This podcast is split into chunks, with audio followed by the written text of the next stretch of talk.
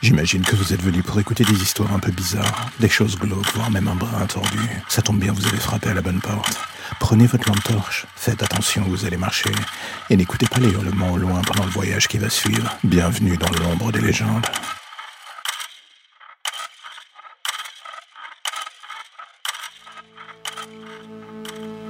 Chaque nuit, dès que je ferme les yeux, je me retrouve sur cette route.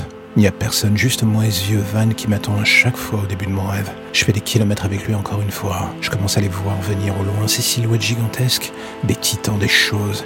Ils m'attendent. J'ai bien essayé au début de rebrousser chemin, fuir pour tenter de me réveiller. Mais le décor dans mon dos est une boucle. Je reviens toujours au même point, c'est-à-dire vers eux. Et ces choses n'ont qu'une seule chose en tête d'ailleurs. Attendent que j'arrive vers eux.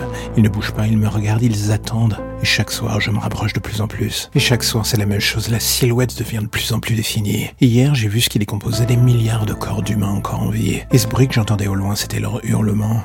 Ces choses se nourrissent des âmes qui se perdent sur ces routes. Je sais pas où je suis ni pourquoi je reviens chaque soir à ce merdier. J'essaye juste de ralentir l'inéluctable, mais plus je m'approche de ces hurlements, plus cela remplit l'atmosphère et ça commence à me rendre fou. J'ai parfois l'impression d'être au purgatoire, comme si je payais des crimes dont je ne me souviens absolument pas. On me punit, ou je me punis moi-même. J'avoue, j'en sais plus rien.